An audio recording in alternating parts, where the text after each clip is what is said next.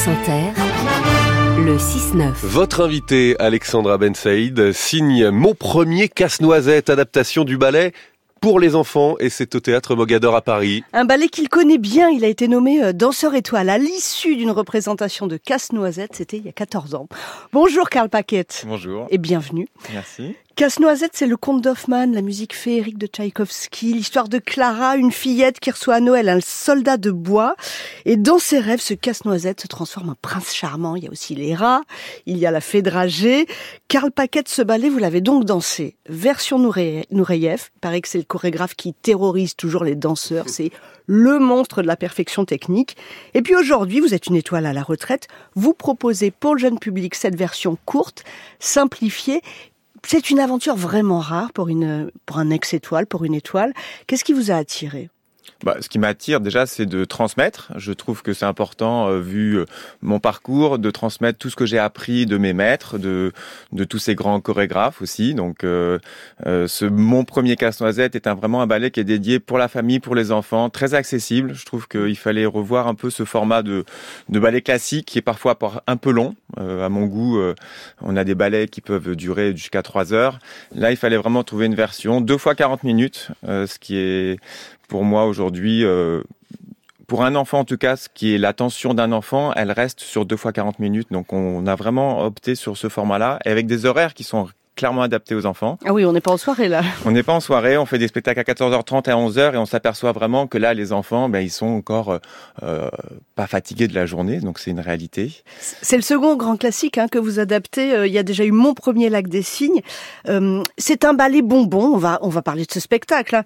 Des costumes splendides, de l'humour, les rats, ils ressemblent un peu à Ratatouille. Euh, la fée dragée, on dirait qu'elle est sortie d'Alice au pays des merveilles. La danse classique n'empêche pas, c'est vous, non? Un peu de moonwalk, oui, du burlesque, de la magie, ça c'est sûr que c'est vous. Il y a des recettes pour embarquer les enfants? Vous parlez du format. Est-ce qu'il y a d'autres recettes qui font que les petits, vraiment parfois des, des, des, quoi, des 5 ans, on va les garder pendant deux fois 40 minutes. Alors Fabrice Bourgeois, il s'est toujours placé euh, dans le regard de l'enfant. Qu'est-ce que l'enfant... Le chorégraphe Exactement. Qu'est-ce qu'il voulait voir euh, dans un spectacle de danse? Donc on s'est dit qu'il fallait forcément que l'enfant soit euh, heureux et envie de rire, parce qu'à partir du moment où l'enfant est captivé, eh ben, il est là, il est concentré jusqu'au bout. Donc euh, euh, là-dessus, c'était fondamental. On a mis de la narration aussi dans ce ballet, parce qu'on s'était dit qu'il fallait qu'un enfant, ce qu'il a vu, parfois qu'il le comprenne bien, et parfois il y a des choses qu'on peut pas raconter en 40 minutes. Donc la narration nous permettait en tout cas de les récupérer, euh, et notamment sur le lac des signes, c'était important. Oui, c'est plus sur, compliqué. Sur une histoire qui est parfois un peu plus complexe, mmh. ça permet juste de resituer euh, le le débat. Et dans la salle, alors, euh, c'est un public que vous n'aviez pas à l'opéra. C'est toute famille. Euh, c'est vrai qu'il y a des ça... enfants même très jeunes, euh, et tant mieux. C'est ça aussi qui fait que c'est vivant. On est en interaction avec ce public. Oui, ça suce son pouce debout en regardant, puis, ça fait des commentaires. Et j'ai pas de problème à ce qu'un enfant pose une question dans la salle, parce que parfois c'est ça aussi, on n'ose pas. L'enfant, il vient voir un spectacle, et il se dit mais je comprends pas, mais on m'interdit de parler. Là, il pose la question, est-ce que c'est ça que je comprends bien? Et on lui répond, et à partir de là, bah, le, le film se déroule devant lui. Hein. Et, et, et alors, est-ce que vous, vos parents, vous emmenez au spectacle, au ballet quand vous étiez petit? Moi, j'ai souvenir d'aller voir mon premier ballet, c'était le Chaboté, un ballet de Roland Petit. Et après, bien sûr, j'ai eu cette chance à l'opéra d'en voir des spectacles, mais euh, je pense que c'est important justement euh, le regard de, du premier ballet. C'est un souvenir qui reste, euh, je pense, gravé éternellement. Et là, ça devient accessible. Mon premier Casse-Noisette, mm. c'est un ballet féerique quand même. Euh, ils vont rigoler, ils vont tout comprendre surtout, et ils s'ennuieront pas. Ils s'ennuieront pas, ça j'en suis témoin. À côté de moi, c'est ils étaient bouche bée. Hein. Ils, ils n'ont pas décroché. Vous, vous les voyez, vous avez un retour vidéo, c'est ça? On a le retour euh, du, de leur sourire, de leur euh, du son de. Mm enfin de leur rire, ça c'est pour nous très important. Ça veut dire que ça marche, ça veut dire que l'histoire est comprise, ça veut dire que eh ben la danse est belle. Ils ont déjà quand même, c'est vraiment un pari parce que les jeunes aujourd'hui, les enfants, ils ont déjà les animés, les jeux vidéo, même les plateformes de, streaming. Leur attention, elle est très sollicitée. Qu'est-ce qui vous laisse penser Qu'est-ce qui fait la force des ballets? Qu'est-ce qui vous laisse penser qu'ils peuvent adhérer au grand classique alors qu'il y a déjà vraiment pas mal d'adultes réfractaires. Parce que le spectacle vivant, c'est irremplaçable. Il y a quelque chose de magique. Ils viennent voir. C'est pas un film qu'ils viennent voir, mais c'est un film qui se déroule devant leurs yeux.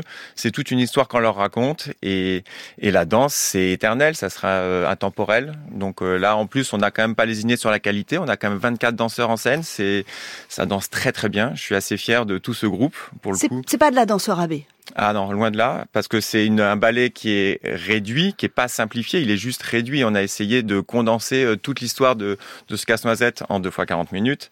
Donc euh, il y a de la technique. Hein. C'est hmm. pour certains, c'est plusieurs rôles en même temps, et, et moi-même, hein, je me sens, euh, je prends mon cours tous les jours encore aussi pour justement donner le meilleur, et ça reste un vrai challenge pour nous tous au quotidien. Avec un billet à partir de 29 euros, c'est un investissement, mais ce ne sont pas les prix de l'opéra. Ah non, c'est d'ailleurs, c'est reste très accessible, je trouve, pour un ballet où il y a euh, quand même autant de danseurs, une très belle production de costumes, mm. euh, des beaux décors. Euh, réellement, tout est, tous les ingrédients, en tout cas, nous on les a mis dans ce dans ce ballet.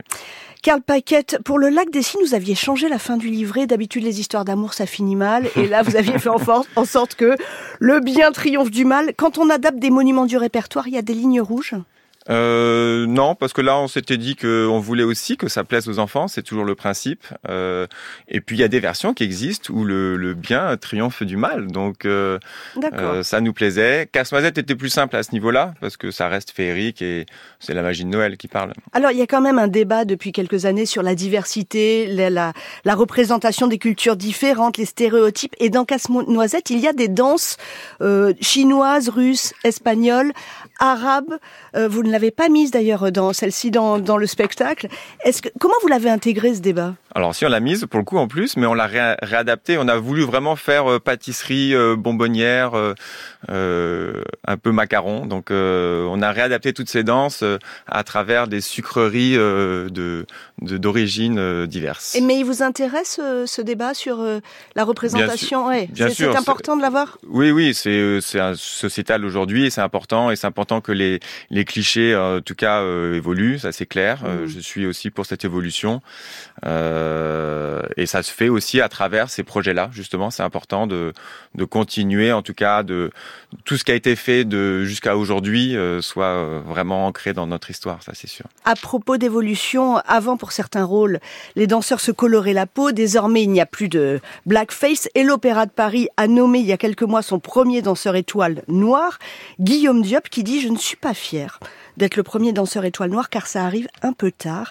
Qu'est-ce que vous en pensez, euh, Karl Paquette L'opéra, ça bouge lentement, c'est une institution tricentenaire. Est-ce qu'il y a encore beaucoup à dépoussiérer? Mais il y a tout, comme dans la danse classique. Après, il y a déjà eu d'autres danseurs noirs. On a eu Éric Vuan qui avait mais qui n'était pas étoile. Qui n'a pas été étoile, mais on a quand même eu des solistes à l'opéra qui ont été de couleur, ça c'est sûr.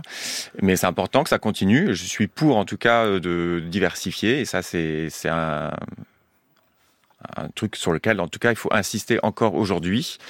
Euh, et l'opéra, oui, l'opéra, c'est une vieille institution, donc on change pas comme ça du jour au lendemain. Benjamin Millepied a essayé de tout changer assez rapidement. Il avait de bonnes volontés, mais il faut mettre les choses petit à petit. On construit une pierre après une pierre pour euh, faire un beau bâtiment. Une dernière question pour vous. Dans votre biographie, j'ai lu, et ça me paraît important de le dire, que vous avez échoué six fois à l'examen d'entrée du corps de ballet. Est-ce que c'est exact Et est-ce que c'est... Ah non, c'est pas six fois. J'ai échoué en tout cas, ça c'est sûr. Et est-ce que l'échec, ma question est, est-ce que l'échec, alors plusieurs fois ou pas, et est-ce que l'échec c'est important? Bah, ça m'a permis de me construire, en tout cas. Euh, je pense que d'avoir tout facilement, euh, on se rend pas compte de la valeur euh, des choses. Euh, L'échec nous on remet pas tout en cause, mais en tout cas, on se dit que ah, la valeur travail pour moi avait une importance euh, que j'avais mise en tout cas en, devant. Et euh, parce qu'aux États-Unis, l'échec c'est mieux considéré qu'en France, hein, par exemple. Je sais pas. En tout cas, moi, ça m'a forgé, en tout cas, mon caractère, et je me suis dit que à travers ce travail-là, il y avait de grandes choses qu'on pouvait réussir, et ça m'a, en tout cas, euh, ça a été mon leitmotiv pendant toutes mes années. Karl Paquette, mon premier casse-noisette que vous avez conçu, adapté, on vous voit aussi en scène, c'est un régal. Le spectacle est à Mogador jusqu'au 25 février. On espère qu'il va tourner en province. Merci d'avoir été sur France Inter. plaisir, merci beaucoup. Et merci à vous, Alexandra Ben Saïd.